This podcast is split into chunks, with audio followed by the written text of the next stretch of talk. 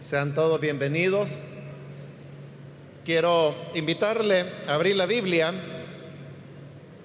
en la primera carta a los Corintios, el capítulo número 10, donde vamos a leer los versículos que continúan en el estudio que estamos desarrollando en esta epístola.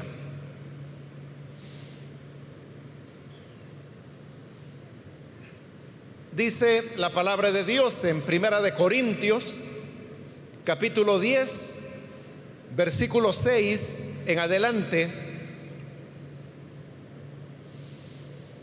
Todo esto sucedió para servirnos de ejemplo,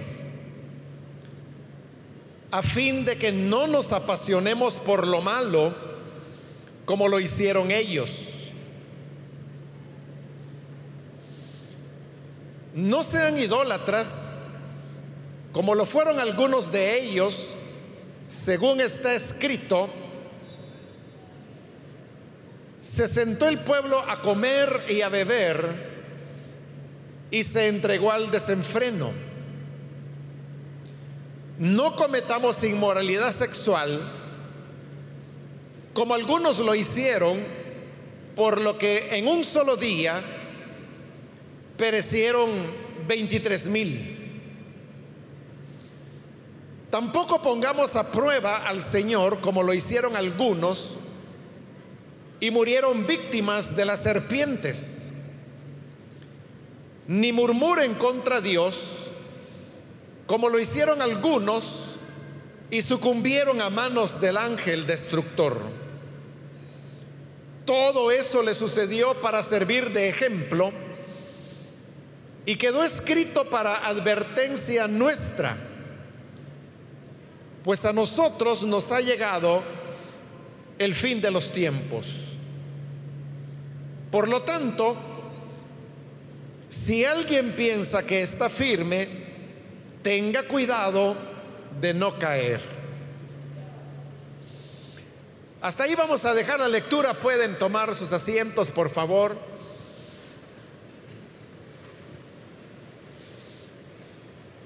Hermanos, leímos estos versículos que son la continuación de, la enseñanza de Pablo cuando él está tomando relatos del Antiguo Testamento y extrayendo de ellos aplicaciones para los cristianos corintios y obviamente para todos los que hemos llegado alcanzar la fe. Recuerde que los primeros 22 versículos de este capítulo 10 son parte de la primera carta que Pablo envió a los Corintios, la que se llama Corintios A, y que fue enviada antes de Corintios B, a la cual pertenecen, por ejemplo, el capítulo 8, el capítulo 9, que hemos estudiado con anterioridad. Aquí es cuando Pablo va a dar su enseñanza sobre que no hay que comer de lo sacrificado a los ídolos. Una enseñanza que será rechazada o por lo menos cuestionada por los corintios conforme a los argumentos que encontramos en el capítulo 8 y que concluyen hasta el capítulo 9. Pero aquí, como le digo, estamos regresando en el tiempo porque estamos en Corintios A, en donde vamos a encontrar la instrucción inicial de Pablo acerca de, de que no hay que comer de lo sacrificado a los ídolos. Para llegar a ese punto es que Pablo ha venido ya tomando estas enseñanzas del Antiguo Testamento como las que vimos en la última oportunidad, cuando Pablo hablaba, por ejemplo, que en el Mar Rojo, al pasar el Mar Rojo, todos los israelitas fueron bautizados tanto en el mar como en la nube. O cuando habla de la roca de la cual bebieron que Pablo dice que esta roca era Cristo, la cual iba con ellos. Pero estas personas que experimentaron la libertad de Egipto, que pasaron por el mar, que estuvieron bajo la nube, que bebieron de la roca, de la mayor parte de ellos Dios no se agradó y quedaron postrados en el desierto. Y como le decía en la última oportunidad, de todos esos docenas de millares que habían participado de esos privilegios, tan solo dos sobrevivieron, que fue Josué y Caleb, ni siquiera el mismo Moisés, ni siquiera su hermano Aarón, que era el sumo sacerdote, pudieron entrar a la tierra prometida. Entonces hoy él va a continuar explicando por qué es que ellos no, no entraron. Pero todo esto él lo está diciendo en preparación a la enseñanza que él dará a partir del versículo 14, donde ya hablará directamente la recomendación, que es que no hay que comer de los sacrificados a los ídolos, pero se está acercando poco a poco a esa recomendación y por eso paulatinamente él irá hablando sobre todo del tema de la comida en relación con, con los ídolos. Veamos entonces versículo 6, que es donde continúa. Todo esto sucedió para servirnos de ejemplo. Cuando Pablo dice ahí que todo esto se está refiriendo a lo que él ha mencionado anteriormente. El paso del mar, el caminar bajo la nube, el beber de la roca espiritual que era Cristo todo esto, dice Pablo, sucedió para servirnos de ejemplo, a fin de que no nos apasionemos por lo malo como lo hicieron ellos. Esto significa que todas las enseñanzas del Antiguo Testamento y en general de toda la Biblia, dice que están ahí escritas para un ejemplo del cual nosotros debemos aprender. Y lo que debemos aprender, dice, es que no debemos apasionarnos por lo malo como se apasionaron los diversos protagonistas de las historias de la Biblia y que por eso les llevó a sucumbir. Si uno se pregunta, por ejemplo, ¿por qué la Biblia relata el adulterio de David? y el asesinato de, de Urias para encubrir su adulterio. ¿Por qué digamos una cosa tan fea o desagradable de David? ¿Por qué se relata en la Biblia? Pablo lo está diciendo acá, ese es un ejemplo para que nosotros aprendamos a no apasionarnos por el mal como David se apasionó por una mujer que estaba casada y que era esposa de uno de sus más leales servidores, al cual termina matando para encubrir su adulterio. Entonces, ahí hay una enseñanza tremenda, hermanos, para el que quiera descubrirla. Y así uno podría, hermanos, mencionar, por ejemplo, la borrachera de Noé, que después del diluvio, Noé se emborrachó. Y estaba tan borracho que quedó desnudo tirado en el piso. Entonces uno diría, bueno, ¿por qué la Biblia tiene que contar un detalle así como Noé? Siendo que él fue un hombre espectacular, que el, mismo libro de Génesis dice que Noé fue el único hombre justo que Dios encontró sobre la tierra. Entonces, ¿por qué tiene que contar ese error? O sea, no es que Noé fuera un alcohólico o un borracho. Fue un error que él cometió en una oportunidad. Pero hoy Pablo nos da la respuesta y nos dice, eso quedó escrito para ejemplo de nosotros.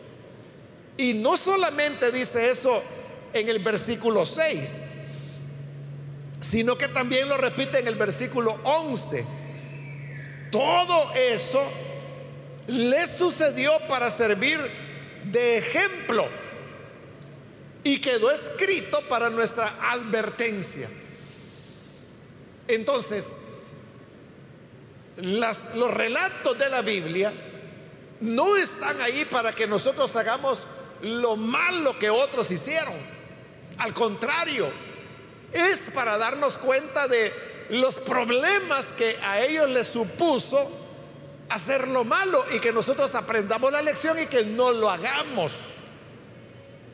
Si se nos cuenta que Abraham tuvo dos mujeres, su esposa y la criada Agar, no es para darnos licencia de que el cristiano también puede tener una esposa y un amante. Porque el mismo libro de Génesis nos muestra las duras consecuencias que Abraham tuvo que vivir por eso, no solamente dentro del hogar, sino que entre sus hijos, entre el hijo de su esposa y el hijo de su criada. Bueno, y para decir verdad, esa diferencia, ese conflicto entre los hijos, entre Isaac e Ismael, es un conflicto que sigue hasta el día de hoy entre los israelitas y los pueblos árabes. Porque de Ismael descienden los pueblos árabes, son hijos de Abraham también. Y de Isaac desciende Israel. Y usted sabe que el conflicto allá en el Medio Oriente que causa miles de muertes, asesinatos, guerras, es un conflicto árabe-israelí. Entonces, ¿de verdad será tan alegre tener una esposa y un amante? Si usted viviera allá en la franja de Gaza y supiera las condiciones y los sufrimientos a los cuales estas personas están sometidos de generación en generación. Décadas ya, más de medio siglo, de vivir en sufrimientos, hermanos, que uno se pregunta, ¿y cómo es que esa gente todavía puede sobrevivir? Esas son las consecuencias de un adulterio. Entonces, todo lo que está escrito en la Biblia está ahí para nuestra enseñanza. Pablo mencionará cuatro historias de la Biblia de la cual nosotros podemos aprender, pero cada una de estas historias está relacionada con el tema que él quiere tocar, que es lo sacrificado a los ídolos. Dice el versículo 7, aquí está la primera historia no sean idólatras, como lo fueron algunos de ellos, según está escrito. Se sentó el pueblo a comer y a beber y se entregó al desenfreno. Este pasaje que Pablo dice está escrito, se sentó el pueblo a comer y a beber y se entregó al desenfreno. Esta es una cita que él está haciendo y que él ha tomado del libro de Éxodo en el capítulo 32. Ahí se encuentra. El capítulo 32 de Éxodo lo que narra, hermanos, es el momento cuando Moisés ha subido al monte Oreb para recibir las tablas de la ley. Mientras él está arriba recibiendo la ley, el pueblo se ha quedado abajo y como pasan 40 días, el pueblo piensa que algo le ocurrió a Moisés. Entonces comienzan a hacer un ídolo que lo hacen con las joyas de oro que las mujeres tenían. Aarón, el hermano de Moisés, funde el oro y con eso hace la imagen de un toro, de un becerro, y a ese comienzan a adorar. Pero mire qué interesante, que en ese mismo capítulo 32 de Éxodo, que es el que Pablo está citando acá, claramente dice ese capítulo que por la mañana, a la mañana siguiente de haber hecho el ídolo, dice que se levantaron para ofrecer holocaustos y ofrenda de paz al toro. Pero mire qué interesante que Pablo está hablando de la idolatría, de los que idolatraron, pero no usa el versículo que dice que ofrecieron sacrificios, holocaustos y ofrendas de paz. No usa ese versículo, sino que usa otro que está más adelante y que cuenta lo que ocurrió cuando los actos idolátricos ya habían terminado. Y es el versículo que sí cita y que dice que el pueblo se sentó a comer y a beber y se entregó al desenfreno. ¿Por qué cuando Pablo quiere hablar de la idolatría, habla del pasaje y lo cita donde el pueblo estaba comiendo y bebiendo y se entregó al desenfreno y no habla de cuando ofrecieron holocaustos y ofrendas de paz al toro. ¿Por qué? Porque, como le dije, Pablo lo que quiere es irse acercando al tema que a él le interesa, que es lo sacrificado a los ídolos. Entonces vea, por eso es que está hablando de comer y beber, porque lo que los israelitas se sentaron a comer y a beber era en honor al ídolo que tenían, a la imagen que habían hecho, al toro. lo que comían, lo comían en honor al ídolo. Ese es exactamente el tema que Pablo va a tocar más adelante cuando hable acerca de los sacrificados a los ídolos. Porque estas comidas, esa comida que tuvo Israel ahí al pie del monte de Dios, era dedicada a los dioses. Y luego dice que se levantaron a desenfrenar. La reina Valera lo que dice es que se levantaron a jugar. El problema con la expresión jugar es que uno puede pensar que estaban jugando arranca cebolla o escondelero, algo así, ¿verdad? o jugar fútbol. No sé qué, se le ocurre a usted cuando dice que se levantaron a jugar. Pero él no está hablando de, de un deporte o de un juego inocente, sino que él de lo que está hablando es de, de juegos eróticos, juegos sexuales. Porque en los cultos a los ídolos, no solamente estaba el tema de las comidas que se ofrecían a los dioses paganos, sino que también estaban lo que se llamaba la prostitución sagrada, así le llamaban. La prostitución sagrada. Los paganos consideraban que el tener relaciones sexuales era una forma de honrar a los dioses y no era tener relaciones sexuales con el esposo, sino que había que ir a los templos y en los templos había tanto prostitutas como prostitutos sagrados, es decir, habían mujeres que ejercían la prostitución, pero no comercial sino que era una prostitución sagrada, es decir, era una especie de sacerdotisas, que su papel era tener relaciones con los hombres que venían a adorar a determinado Dios.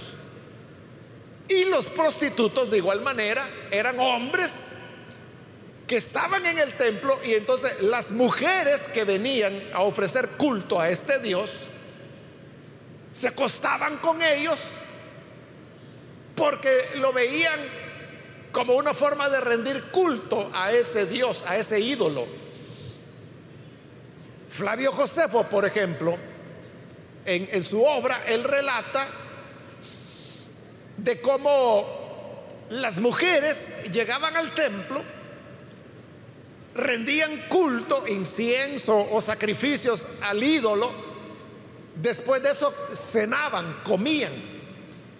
Y cuando ya habían cenado, que también esa comida era dedicada al Dios, entonces dice Fabio que después de haber cenado, pasaban toda la noche teniendo relaciones sexuales con los prostitutos que estaban en los templos. Y estas mujeres pensaban que estas relaciones las estaban teniendo con el Dios al cual estaban rindiendo culto. Ese era el concepto de ellos. Entonces, cuando aquí dice la Biblia que se levantaron a jugar, no se levantaron a jugar a cebolla ni tampoco a jugar trompo, ni jugar pelota, sino que se levantaron en juegos eróticos, juegos sexuales, donde todos estaban juntos, se desnudaban juntos, se tocaban juntos, podían tener varias parejas juntos. Por eso es que la NBI no traduce jugar, que puede darnos una idea diferente, sino que traduce se entregaron a su desenfreno, porque en eso se convirtió, en un desenfreno. Entonces Pablo dice que esa historia está ahí para enseñarnos a nosotros que no debemos ser idólatras como ellos que comieron y se entregaron al desenfreno. A eso llevó la idolatría. Pero note, él ya sentó un precedente. Y es que está diciendo que la comida está relacionada con la idolatría. Vamos con el segundo caso, versículo 8.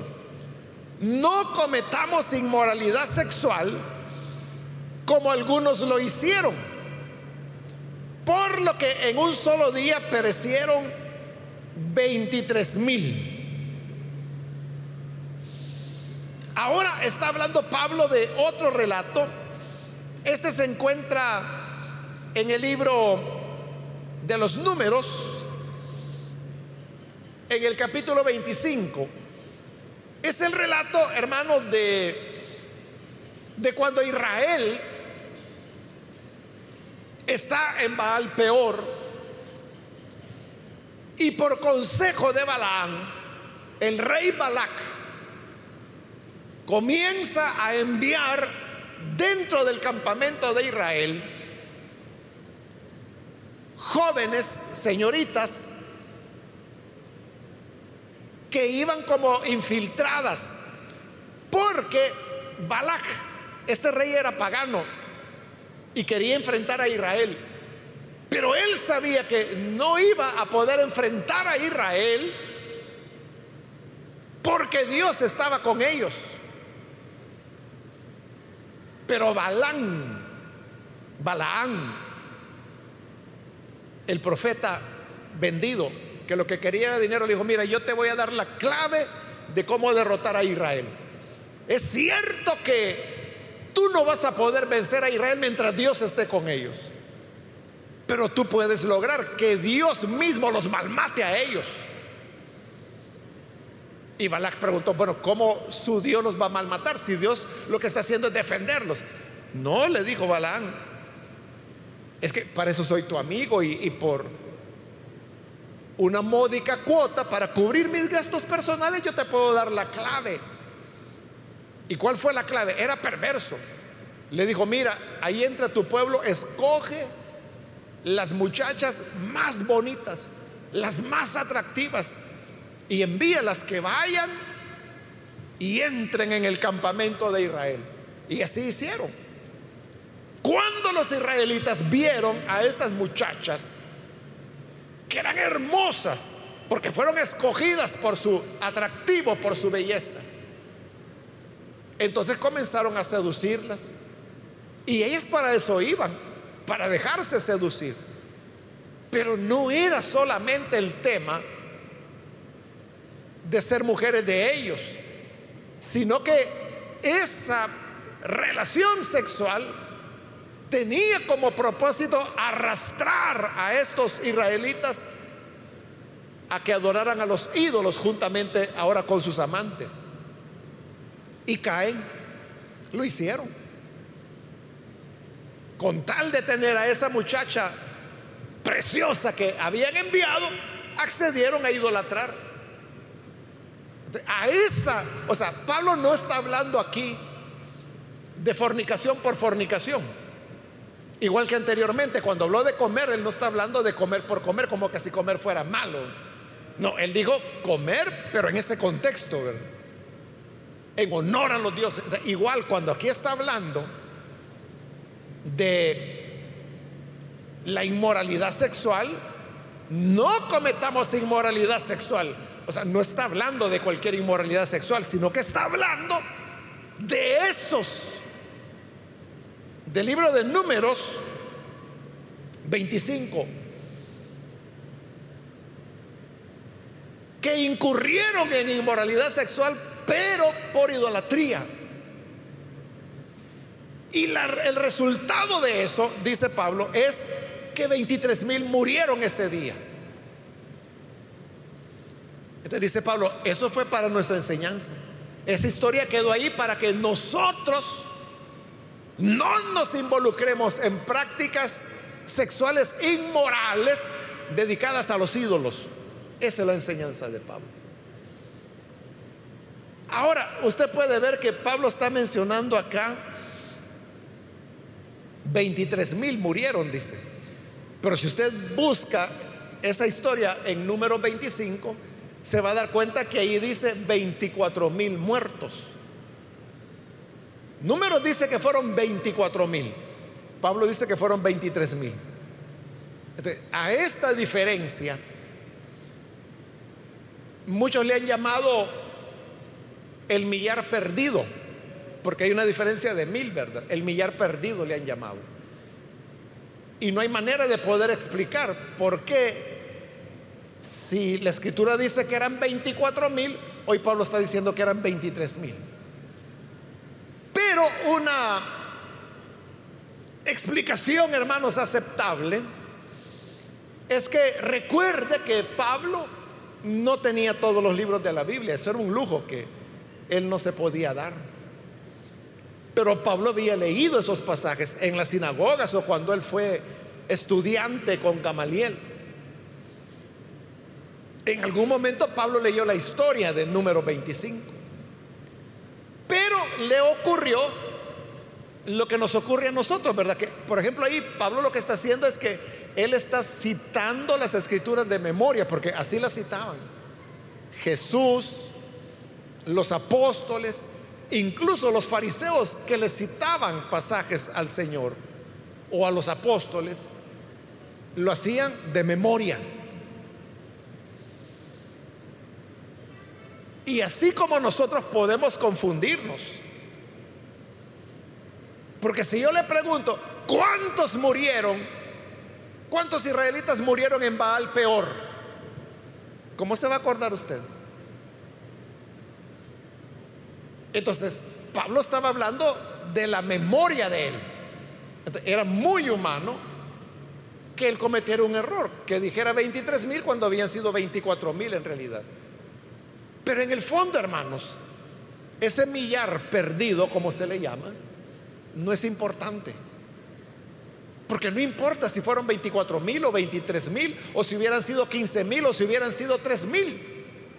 La enseñanza es la misma que la idolatría llevó a la muerte de millares en Israel. Y de eso debemos aprender nosotros. El tercer relato, versículo 9. Tampoco pongamos a prueba al Señor como lo hicieron algunos y murieron víctimas de las serpientes. Pablo sigue citando otra historia y esta vez también es del libro de números, solo que en el capítulo 21. Si usted busca esa historia, se va a dar cuenta que en esa ocasión, cuando aparecieron las serpientes para matar a los israelitas, para picarlos, lo que había ocurrido es que Israel se había estado quejando que ya estaban aburridos del maná. Y dijeron, ya estamos hartos de que desayuno, maná, almuerzo, maná, cena, maná. Al otro día desayuno, maná, almuerzo, maná, cena, maná, año tras año. Usted podrá decir, es que Uno se aburre comer lo mismo todos los días y los tres tiempos. Pero la Biblia dice que el maná podía ser preparado de diversas maneras y podía adquirir diversos sabores. Por eso es que si usted lee Éxodo, el mismo libro de números, se va a dar cuenta que a veces la Biblia dice que tenía un sabor, a veces otro sabor.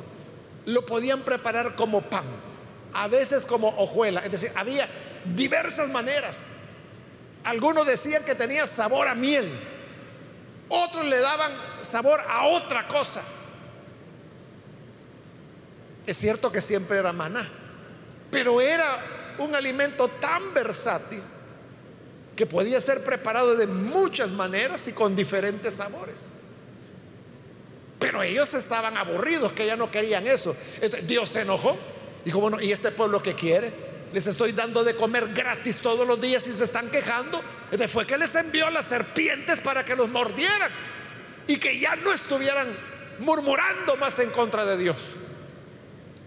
A eso se refiere Pablo cuando dice, no pongamos a prueba al Señor, como lo hicieron algunos y murieron víctimas de las serpientes. Pero ¿cuál es la enseñanza ahí? Que por la comida por querer comer mejor, estaban tentando al Señor. Y esto Pablo, acuérdese, lo está diciendo en preparación a los sacrificados a los ídolos. Porque le expliqué la vez pasada que los sacrificados a los ídolos era lo más cercano a lo que hoy nosotros llamamos restaurante. Pero era colocar la comida, el sabor de la comida, por encima del respeto a los otros hermanos que podían tropezar por verlo comer a uno en el lugar de los ídolos o en el templo de los ídolos. Por eso está poniendo el ejemplo de números. Miren, estos por querer comer mejor, no se conformaron, no fueron agradecidos con el maná de Dios. Querían algo mejor y en ese algo mejor tentaron al Señor. Cuidado ustedes no lo vayan a tentar yendo a comer de los sacrificados los ídolos. Y el último ejemplo, el 4, está en el versículo 10, donde dice, ni murmuren contra Dios, como lo hicieron algunos y sucumbieron a manos del ángel destructor. Esto también es tomado de números. El problema, hermanos, es que números tiene una fila de capítulos donde Israel murmuró contra el liderazgo de Moisés y de Aarón. En ninguno de los relatos de números se habla de un ángel destructor, que Pablo aquí sí está hablando. Entonces no se sabe exactamente, hermanos, eh, a cuál de esas ocasiones Pablo está haciendo referencia, porque usted puede ver que el versículo 10 es bastante breve y no da mayores detalles. Algunos hermanos eh, piensan y consideran que se refiere a la ocasión cuando Coré y su familia se levantaron en contra de Moisés. Porque dijeron, bueno, ¿y acaso Dios solamente habla a través de Moisés? No, si Dios puede hablar a través de nosotros. Y entonces la tierra se abrió y se los tragó vivos. Pablo dice, eso se escribió para nuestra enseñanza. ¿Y cuál es la enseñanza? Que no hay que murmurar de los hombres de Dios. Ellos murmuraron de Moisés, murmuraron de Aarón. Y como le digo, en números, esa es una historia que se repite casi en cada capítulo. Y cada vez había muertos. Entonces, uno debe tener respeto hacia los hombres de Dios. Y el respeto se manifiesta en recibir la exhortación y las enseñanzas que Dios nos da a través de ellos. Esa también es una preparación de Pablo, porque él va a dar una enseñanza acerca de los sacrificados, los ídolos, pero ya está advirtiendo que ellos no tienen que murmurar. No vaya a ser que vayan a ser dejados en el camino como estos que murmuraron.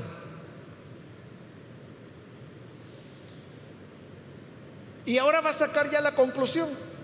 Versículo 11, todo esto le sucedió para servir de ejemplo y quedó escrito para advertencia nuestra, pues a nosotros nos ha llegado el fin de los tiempos. Es decir, estamos ya en un momento cuando uno podría decir, bueno, si esto no sirve para nosotros, entonces ya no va a servir para nada, porque este es el último tiempo ya. Después de nosotros ya no habrá, después de la iglesia ya no habrá nada más. Entonces para nosotros es la enseñanza. Y luego el versículo 12 dice, por lo tanto, si alguien piensa que está firme, tenga cuidado de no caer. Ese es el cierre y ya tiene preparado el terreno para la instrucción acerca de los sacrificados a los ídolos. Porque dice, si alguno tiene como meta o piensa estar firme en el Señor, debe tener cuidado. Porque caer es lo más fácil. Caer en un error es de lo más fácil. Fallar comiendo de los sacrificados a los ídolos podía hacer que cualquiera incurriera en error. Pero es una enseñanza, hermanos, en general para todos nosotros, que si planeamos estar firmes, debemos ser cuidadosos, estar alertas. Como lo dice Pedro, porque Satanás anda como león rugiente viendo a quién devora. Él anda listo, viendo a, ver quién se descuida para tragarlo. Entonces, cuidémonos, estemos siempre alertas, cuidemos todos los aspectos de nuestra vida para que no vayamos a terminar postrados como terminó Israel y que de cientos de miles, dos vencieron, Josué y Caleb, y todos los demás derrotados. Que Dios nos libre de eso. Vamos a cerrar nuestros ojos. Y quiero invitar, si hay con nosotros algún amigo o amiga que todavía no ha recibido al Señor Jesús, pero habiendo escuchado la palabra, yo le animo para que usted no deje pasar este momento y pueda recibir al Hijo de Dios como su Salvador. Si hay alguna persona que necesita venir para recibir al Hijo de Dios, yo le invito para que ahí en el lugar donde está se ponga en pie, en señal que usted desea recibir a Jesús como su Salvador. Y con todo gusto vamos a orar por usted. Cualquier amigo o amiga que hoy necesita venir para creer en Jesús, póngase en pie.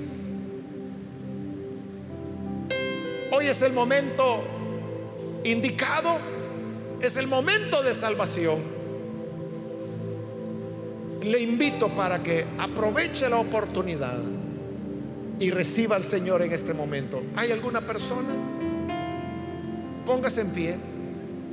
O si hay algún hermano o hermana que necesita reconciliarse, si usted se alejó del Señor, ya ve cuántos peligros nos rodean,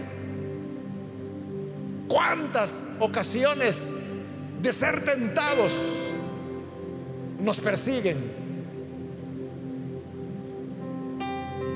Si usted se alejó, pero hoy necesita reconciliarse, póngase en pie para que oremos venga, que es el momento del Señor para su vida. Hermanos, que Dios nos ayude para que, como lo dice la escritura, estemos atentos, vigilantes, cuidando de cada detalle, para que así no vayamos a fracasar. Señor, gracias te damos por tu palabra, porque ella nos instruye y nos enseña. Y por ella podemos nosotros, Señor, conocer tus caminos, conocer tu voluntad. Gracias por tu palabra, porque todo lo que ella relata, todo lo que ahí encontramos, son ejemplos para nosotros, para que no cometamos los errores que esos protagonistas cometieron y que les llevaron a fracasar. Por el contrario, ayúdanos para que nosotros podamos permanecer siempre vigilantes, cuidando cada detalle de nuestra vida. Guarda a cada uno de tus hijos e hijas. En el nombre de Jesús nuestro Señor lo pedimos. Amén.